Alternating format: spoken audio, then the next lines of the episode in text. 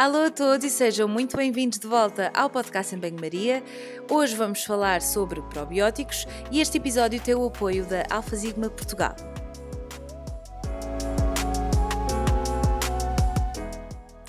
A dinâmica do episódio de hoje é um bocadinho diferente, porque vocês sou eu, não tenho aqui um convidado ou uma convidada como é habitual.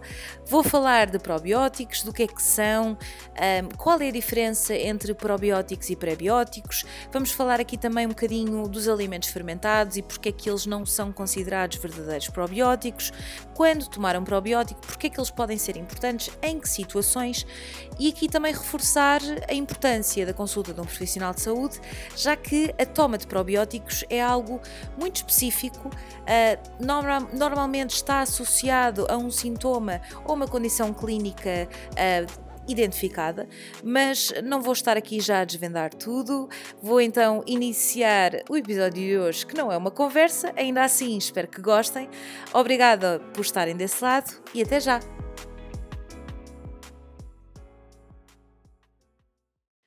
Alô, espero que estejam bem. Hoje estou aqui a gravar um episódio um bocadinho diferente. Confesso-vos que já tentei gravar isto 50 mil vezes e hum, é difícil porque eu estou habituada à dinâmica de conversa. Gosto e normalmente tenho aqui sempre um convidado ou uma convidada e é um registro que me é mais uh, confortável, diria. No entanto, já me tinham pedido assim uh, uma uma outra versão, um outro episódio, uh, como fiz há uns tempos, um, que teve o título de Tudo e Mais Alguma Coisa, porque na realidade foi um episódio sobre tudo e mais alguma coisa. Hoje não vai ser sobre tudo e mais alguma coisa, vai ser especificamente sobre probióticos um, e quem sabe que seja aqui um, um aquecimento para depois trazer mais episódios sobre muitos temas variados sobre nutrição e não só, porque às vezes também me apetece falar de outras coisas, confesso. Um, mas acho este particularmente importante e hum, espero que seja um episódio um bocadinho mais curtinho. Eu digo sempre isto e depois falo imenso, mas vamos tentar. Um, os probióticos é de facto um tema que tem que está um bocadinho na moda, ainda bem. Um, há modas que eu acho que hum, realmente me fazem pensar que vale a pena falar sobre isso. Um, e ainda bem que estou na moda, porque a descoberta deste tipo de, de produtos uh, e a investigação neste campo está a dar passos largos e hum, se nós formos comparar aquilo que temos hoje com aquilo que tínhamos há 20 anos atrás, ou até menos, 10 anos atrás, um, sabemos muito mais. E, portanto, esta moda e, e enfim, aquilo que se fala uh, mesmo nas redes sociais, os mídias e tudo mais, um, vai um bocadinho ao encontro também da, das notícias e das, das descobertas interessantes que se tem uh, vindo a fazer do ponto de vista científico, do ponto de vista um, da investigação. Ainda assim, claro que isto tem sempre um outro lado, porque um, quando falamos de probióticos também vemos, e eu tenho assistido muitas vezes a muita desinformação, há muita confusão sobre o que é que é o probiótico, mas qual é a diferença um, entre probiótico e prebiótico. Um, também há aqui uma certa confusão entre probióticos e alimentos fermentados, e portanto, se calhar vamos começar por aí.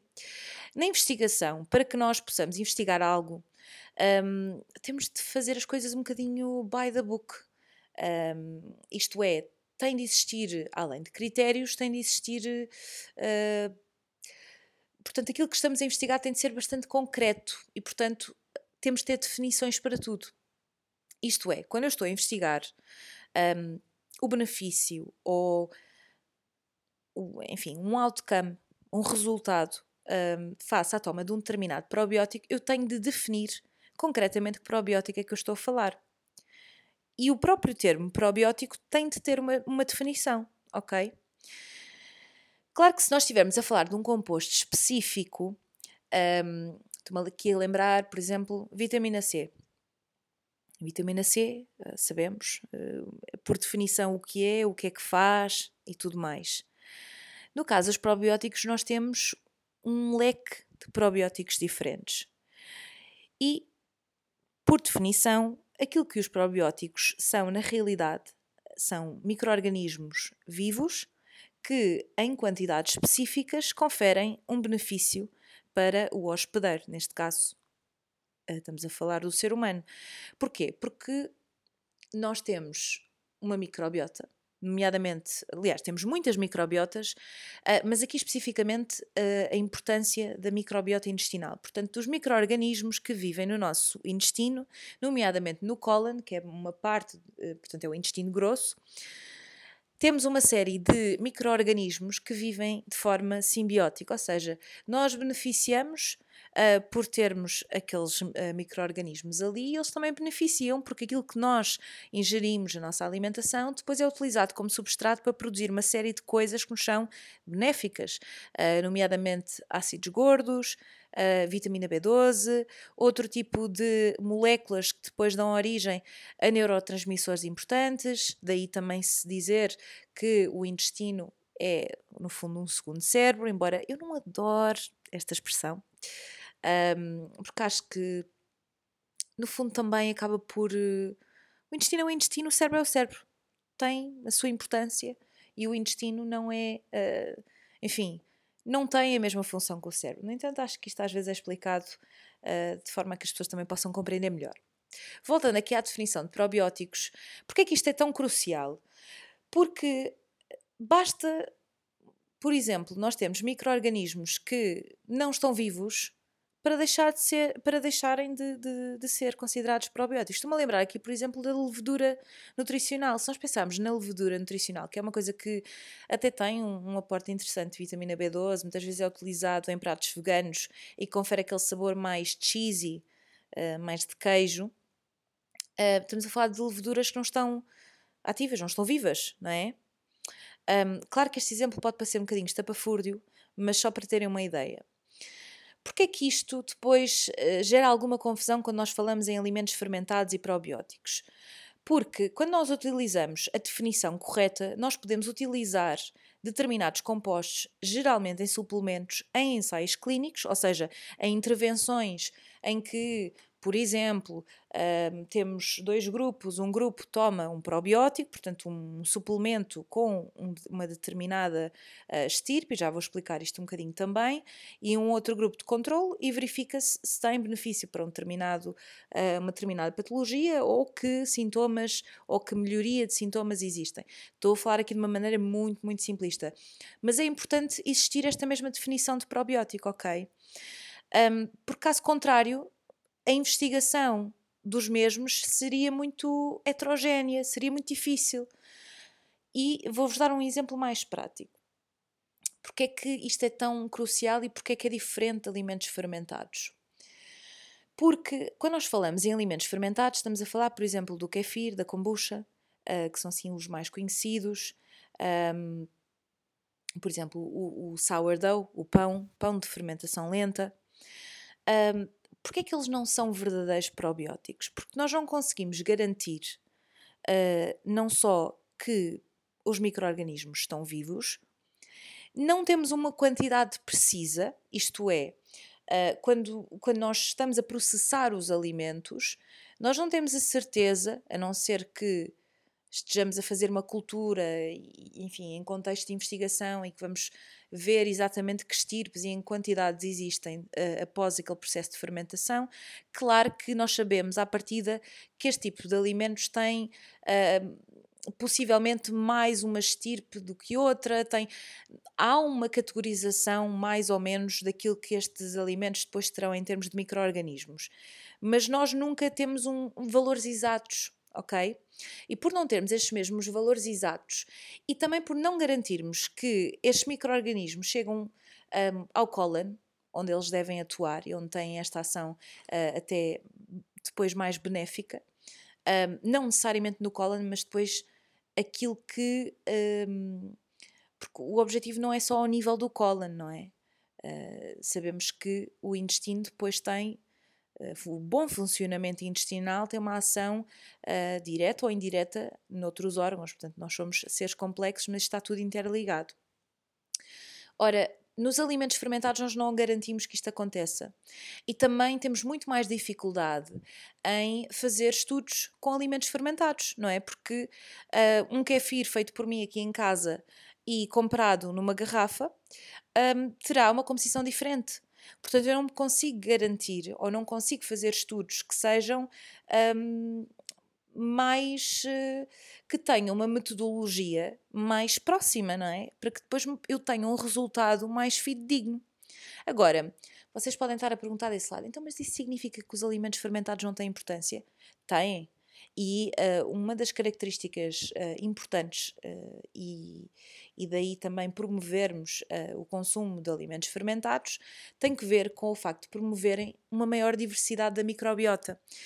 E que quando nós falamos na saúde da microbiota, o fator diversidade é muito importante. Nós temos uma microbiota colonizada com várias estirpes diferentes, obviamente que aquelas que conferem benefício e aquelas que não nos deixam doentes, não é? Porque se tivermos uma bactéria uh, que em determinadas quantidades depois nos causa uma gastroenterite, não é isso que se pretende, como é óbvio.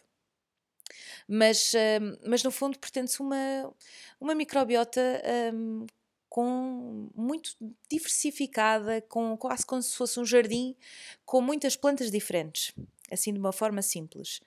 Estes alimentos fermentados depois têm também a capacidade de permitir, são mais facilmente eh, digeridos, ou seja, há aqui uma maior digestibilidade, porque se pensarmos até, inclusive no kefir, a presença de algumas culturas vivas também permite uma maior digestão um, dos açúcares, nomeadamente a lactose, um, permite também aqui um sabor diferente, tem aqui uma característica mais hedónica um, destes, associada a estes alimentos, portanto, tem sabores e texturas diferentes, a presença também de mais micronutrientes, nomeadamente vitaminas, portanto, há aqui, obviamente, um benefício um, no consumo de alimentos fermentados. Agora, eles não são verdadeiros probióticos. Existem alguns iogurtes um, que já que têm uma fórmula muito específica, que já foram estudados em vários, um, em vários estudos, em vários contextos diferentes e que se sabe que sim, que têm uma, um benefício e, portanto, alguns são considerados probióticos. Agora, não são todos, uh, e dizer que, que, que, todos os iogurtes são probióticos um, é errado, ok? Ao contrário das vitaminas e dos minerais, um, e daí eu acho, eu acho que, que, a confusão também vem muito daqui. Ao contrário de, de, das vitaminas e daqueles suplementos que nós sabemos uh, que são utilizados em casos de carência, por exemplo, se eu sei que tenho uma carência de vitamina B12 uh, e não consigo, um, no fundo, ter uma alimentação que, que, contenha as quantidades necessárias, vou fazer uma suplementação daquilo, daquilo que está em falta. No caso dos probióticos, as coisas não funcionam dessa maneira. Daí uh, aquele teste à microbiota muitas vezes ser fútil, porque o facto de eu ter uma estirpe que está em menor quantidade num determinado indivíduo não significa que eu tenha de suplementar com essa estirpe, ok? Até porque. Um, embora nós saibamos aquilo que é o perfil de uma microbiota saudável, todas as microbiotas são diferentes e não há assim uma regra que diga isto é a microbiota perfeita, ok? E depois, curiosamente, nós também uh, utilizamos estes mesmos uh, probióticos, desculpem, uh, de uma maneira diferente. Ou seja, eu posso tomar um probiótico e isso ter uma interação com os micróbios, os micro-organismos que eu já tenho no meu, no meu cólon e isso depois ter uma resposta diferente. Daí um, a toma de probióticos, muitas vezes, apesar de existirem estudos e que são feitos e que conferem ou, ou indicam um benefício uh, de, da toma de um determinado probiótico uh, para uma determinada condição clínica, uh, não significa que toda a gente vá ter esse mesmo benefício. E esse é um aspecto importante que deve ser mencionado. Portanto, falámos de alimentos fermentados, da definição de probiótico e porque é que isto tem de existir. Um, e muitas vezes também há uma confusão, ou, ou pelo menos um, noto que há uma grande confusão entre probióticos e pré-bióticos. Os pré-bióticos, no fundo, são o substrato dos eh, micro-organismos. São maioritariamente fibras, um, alimentos que nós uh, ingerimos e que são utilizados pela nossa microbiota para produzirem os tais substratos benéficos. Um, eu vou deixar nas notas do episódio um, o episódio que eu gravei com a Juliana, que fala precisamente sobre a microbiota e que aborda um bocadinho estes conceitos que não vou estar a explicar agora, porque também já falámos nesse mesmo episódio e hoje queria mesmo falar especificamente dos probióticos. Portanto, prebióticos e probióticos são coisas diferentes. No mercado, nós vemos muitas vezes a venda de simbióticos. Os simbióticos são, no fundo, uma combinação de prebióticos e probióticos. Ou seja, num, num mesmo suplemento, nós temos os dois compostos e sabemos que há aqui uma ação sinérgica, que estes prebióticos são selecionados de forma. Um, não, estratégica não é a palavra certa, mas de, eh, de forma específica, não é? Eh, para aquele probiótico que está a ser adicionado naquele, naquele suplemento. E, portanto, também deverá existir um benefício para a saúde humana, portanto, perante a toma daquele, daquele simbiótico. Muitas das vezes isto é vendido segundo o nome de probiótico. E este é um aspecto também muito importante que eu, que eu queria mencionar, é que um, e às vezes também surge um bocadinho a confusão, e eu não vou, querer, não vou falar aqui de marcas em concreto ou de produtos, Uh, mas existem probióticos que são, um, que segundo a legislação, alguns são suplementos, outros uh, são quase vendidos, quase não, são vendidos como medicamentos e precisam de receita médica, portanto, isto depende também, uh, e, foi algo que eu, que, eu, que eu estive a pesquisar também para, para me preparar para este episódio, até porque eu estou no Reino Unido e em Portugal as coisas funcionam um bocadinho uh, de forma diferente, mas basicamente os medicamentos são um, é tudo uh, legislado uh, e regula regulado pelo Infarmed, não é? Se nós, se nós falarmos de suplementos, isto já não acontece. Portanto, há um maior controlo quando os quando um probiótico é considerado um medicamento. Mas também uh, é um processo mais longo para que se considere um medicamento, são necessários estudos com uma maior uh, robustez e, portanto, o processo não significa que um seja necessariamente melhor que o outro, mas são de facto uh, produtos diferentes, categorizados de forma diferente. Uma pergunta que me fazem muitas vezes é: então, mas que probiótico é que eu devo tomar? Um, às vezes até de uma forma quase profilática. Da mesma maneira que alguém toma um multivitamínico, porque sim, isto não é assim tão pouco comum de ver, pensar que, bem, para eu ter um intestino mais saudável, vou, vou tomar aqui um probiótico.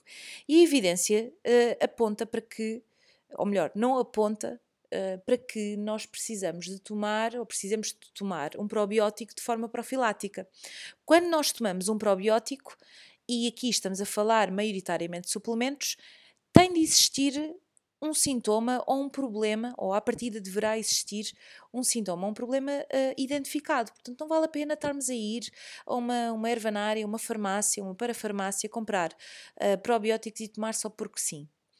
Existem uh, várias condições clínicas para as quais alguns probióticos específicos estão validados, por exemplo, na síndrome de intestino irritável, quando falamos na diarreia do viajante, quando falamos, por exemplo, um, nos sintomas gastrointestinais, nomeadamente aqui também a diarreia após a toma de antibióticos, e depois já vão existindo alguns estudos que comprovam o uso de determinados produtos, por exemplo, em infecções urinárias ou, por exemplo, em casos de remissão da doença inflamatória do intestino. Enfim, existem muitas situações em que pode ser considerado uh, a toma de um probiótico. Mas isto deve ser sempre, e, e, aqui eu já sei que vou ser acusada de lá vem ela com a mesma conversa, e qualquer profissional de saúde vem sempre com este. É quase. É dito tantas vezes que as pessoas até devem achar que nós dizemos isto só por dizer, ou porque somos obrigados a dizer. Mas é que é mesmo necessário, é mesmo importante uh, devem sempre ter o acompanhamento de um profissional de saúde, porque um profissional de saúde sabe que produto é que foi estudado ou como foi estudado para uma determinada condição clínica.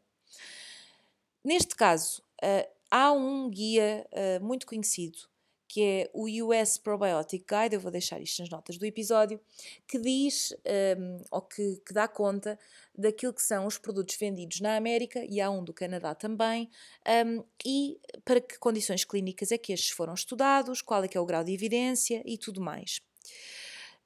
Pode ser utilizado como um guia, por exemplo, mas novamente isto deve ser sempre, sempre um, visto como profissional de saúde. Depois existe ainda outro, outro tipo de, de, ferramentas, e aqui novamente mais direcionadas para quem está do outro lado, para quem aconselho. Existe um probiotic um, uh, eh, database em que também uh, vou deixar nas notas do, do episódio, em que também podem consultar aqui um bocadinho mais um, relativamente, e não só profissionais de saúde, aqueles curiosos, as, as pessoas gostam também de, de ir pesquisar, e no fundo são fontes uh, fidedignas, pesquisar que estirpes é que foram estudadas e para que condições clínicas. Já agora, se calhar faz sentido explicar-vos o que é que é isto da estirpe. Uh, nós, quando falamos em probióticos, e, não só, nem micro-organismos no geral, uh, embora não vou entrar muito por aí porque não, a minha formação não é microbiologia, by the way, essa foi a minha pior cadeira na faculdade, eu não sei ainda hoje como é que passei aquilo, mas isso é só uma parte. Mas eh, sei o suficiente para vos explicar isto e também para compreender esta, esta questão. Nós muitas das vezes falamos em género, em espécie e em estirpe. E, portanto, quando nós falamos em género, falamos, por exemplo, uh, em lactobacillus, em bifidobacterium, certeza que já viram isto, nem que mais não seja, em rótulos de iogurtes. E depois temos a espécie e a estirpe. Uh, por exemplo, eu posso ter uh, um Saccharomyces, que é, que é um género, uh, com uma espécie específica e depois com uma estirpe uh, também uh, específica, normalmente, e uma que, que muitas das vezes é, é, é, mencionada e que vocês veem em muitos, em muitos produtos, é uma que é a Saccharomyces uh, boulardii. São sempre termos muito difíceis de, de dizer, espero não estar aqui a dizer isto de uma forma muito da forma errada, um, mas uh, basicamente é isso. Vocês conseguem, de certeza que já, que já viram, nem, nem que mais não seja aqui num rótulo de um probiótico. Um, outros também uh, conhecidos, uh, Lactobacillus casei. Um, e, e, atenção, que quando eu digo Lactobacillus casei, estou a falar do género e da espécie. Depois, dentro dos casei, existem estirpes. Portanto, quando vocês veem o nome destes micro-organismos, é quase como se fosse um nome completo. Tem uh, o nome principal e depois tem uma série de apelidos, se lhe quiserem chamar. Claro que não vale a pena também estar aqui a explicar muito isto, até porque não é. É relevante, mas não é relevante assim tanto para o público em geral. Mas só para vocês saberem, isto é uma coisa que também está no meu livro, um, e está explicado de uma forma mais detalhada, quando vocês veem um rótulo de um probiótico, saberem realmente o que é que o que é que aqueles nomes todos estranhos querem dizer? Portanto, já vos falei aqui de uma série de conceitos um, diferentes. Se calhar estão à espera que eu vos diga, então, mas e qual é, que, qual é o probiótico que eu devo tomar? Novamente, depende, depende do sintoma, depende da doença, depende daquilo que a pessoa quer melhorar ou aquilo que, no fundo, qual é o objetivo terapêutico. Daí eu dizer que é tão importante um, serem aconselhados por um profissional de saúde. Aquilo que as guidelines nos dizem é que os probióticos devem ser tomados pelo menos durante 4 a 6 semanas para verificar, um, para verificar se realmente funciona ou se a pessoa sente alguma melhoria nos sintomas. Porque, como já tinha dito, nem toda a gente vai reagir à toma de um probiótico da mesma maneira. E, portanto, algumas pessoas vão tomar e não sentir uh, e ter, sei lá, uh, estou-me a lembrar uma vez tomei um probiótico e uma amiga minha estava a tomar o mesmo tínhamos mesma, o mesmo objetivo clínico e tivemos resultados diferentes. Portanto, isto aí não quer dizer que haja algo de errado com a pessoa ou com o probiótico em si. É porque a nossa microbiota é extremamente complexa e, portanto, nem sempre temos os resultados esperados. Agora, existem estudos e esses estudos indicam uma forte probabilidade, porque foram estudados muitas das vezes com populações com muitas pessoas, um, alguns em animais, outros em, em humanos, e que nos indicam que podem ser benéficos para uma determinada patologia. Portanto, nisto tem sempre de ser visto por um profissional de saúde até porque, em alguns casos, por exemplo, na síndrome do intestino irritável, a toma de um simbiótico, de um probiótico junto com um pré-biótico, para algumas pessoas até pode piorar os sintomas, porque algumas fibras uh, pré-bióticas são fibras altamente fermentáveis e que podem uh, ter um, um, sintoma, portanto, um efeito uh, indesejado. Portanto, aqui num breve episódio deixar-vos aqui alguns conceitos que eu acho que são importantes e para clarificar algumas dúvidas que normalmente surgem. Dizer-vos também que a evidência aponta para que um probiótico no fundo só funciona, ou em teoria só funciona quando está a ser tomado, portanto, uh, normalmente há pessoas, normalmente, nem sempre, mas muitas vezes as pessoas acabam por tomar um, um probiótico durante algum tempo. Mas, novamente, isto também não é algo muito claro e, e definido, porque uh, a verdade é que há pessoas que podem tomar um probiótico e ver os mesmos efeitos e continuar a sentir melhorias para um determinado uh, sintoma ou condição clínica, uh, mesmo após cessar a toma. Portanto, é um mundo. Se calhar eu vou ter de fazer um episódio probióticos uh, 2.0 daqui a uns tempos, quando sair mais evidência, Uh, é uma área completamente. é, é mind-blowing, é super fascinante. Eu posso dizer-vos, quando eu aprendi a parte intestinal na faculdade, falava-se pouco de probióticos, e estou a falar de há quase 10 anos. Uh, nos últimos 10 anos, especialmente, têm sido publicados estudos, temos cada vez mais produtos e às vezes o ter muitos produtos não significa sempre uma coisa boa, mas a verdade é que aqui posso dizer que temos cada vez mais produtos à venda no mercado uh, que foram utilizados em ensaios clínicos e, portanto, verifica-se de facto a sua pertinência e o benefício da sua toma. Por isso, eu acho que é uma área muito interessante. Agora, é aqui uma, uma situação em que ainda mais, e aqui vou reforçar novamente, a importância de vocês serem aconselhados com um profissional de saúde. Espero ter esclarecido, dizer-vos e reforçar também que probióticos e alimentos fermentados são coisas diferentes.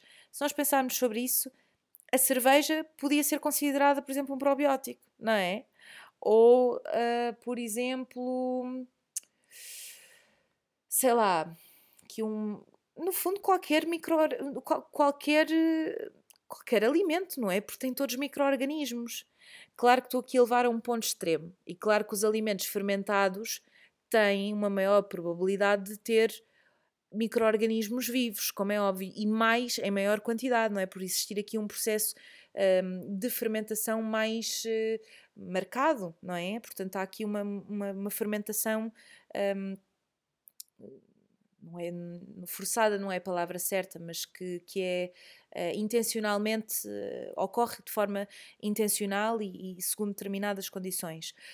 Um, mas é importante existir a definição de probióticos, precisamente para depois nós podermos utilizar isto em estudos e perceber uh, de facto se existem benefícios. Claro que os alimentos fermentados também são utilizados em estudos, agora nem sempre conseguimos garantir as mesmas condições. E mesmo que eu até esteja um, a estudar um alimento fermentado, um, o tipo de processamento, estou a pensar, por exemplo, no pão de fermentação lenta.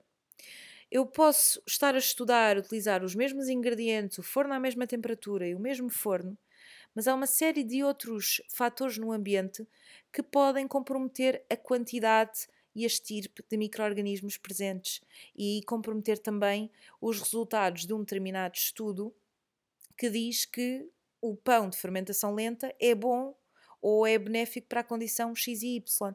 Não significa que, não, que, que estes alimentos não tenham a sua importância, como eu vos expliquei, mas não são verdadeiros probióticos. Portanto, neste caso, um, normalmente eu costumo dizer que a alimentação deve ser a fonte principal um, quando falamos, por exemplo, em vitaminas e minerais.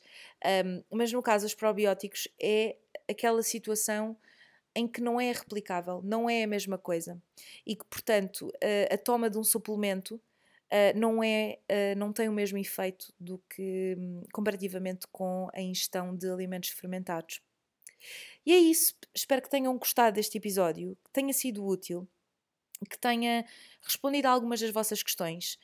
Eu sei que muitos de vocês uh, estão aqui a perguntar, ok, mas eu agora não sei que probiótica é que eu devo tomar para a minha síndrome de intestino irritável ou para a minha diarreia do viajante. Uh, mas lamento, há coisas que nós não podemos mesmo substituir pelo, pela consulta de um profissional de saúde para ver a, a, nossa situação de forma individual e, portanto, eu não, não, não estaria a fazer um bom trabalho uh, se dissesse quais devem tomar, até porque depois também estaríamos aqui a, a mencionar uh, produtos em específico e a coisa tornar-se-ia uh, mais, mais complexa e, e, não é esse o objetivo. Acho que o objetivo também é, é fomentar a consulta de um profissional uh, de saúde e, e também dizer-vos que isto é complexo.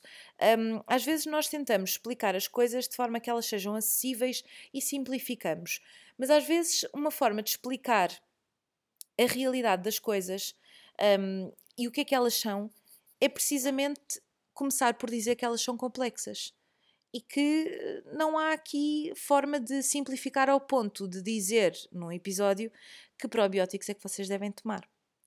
Ainda assim, espero que tenha sido útil, que tenham gostado deste episódio a solo. Vou tentar trazer mais assim sobre estes e outros temas, um, mas espero que tenha sido útil e dizer-vos que pá, isto é, é, é, difícil falar aqui, estou aqui falar sozinha. É sempre muito mais giro quando eu tenho um convidado Ainda assim, olhem, e já disse ainda assim 50 mil vezes também. Bem, vou terminar. Espero que tenham gostado. Se gostaram, partilhem o episódio.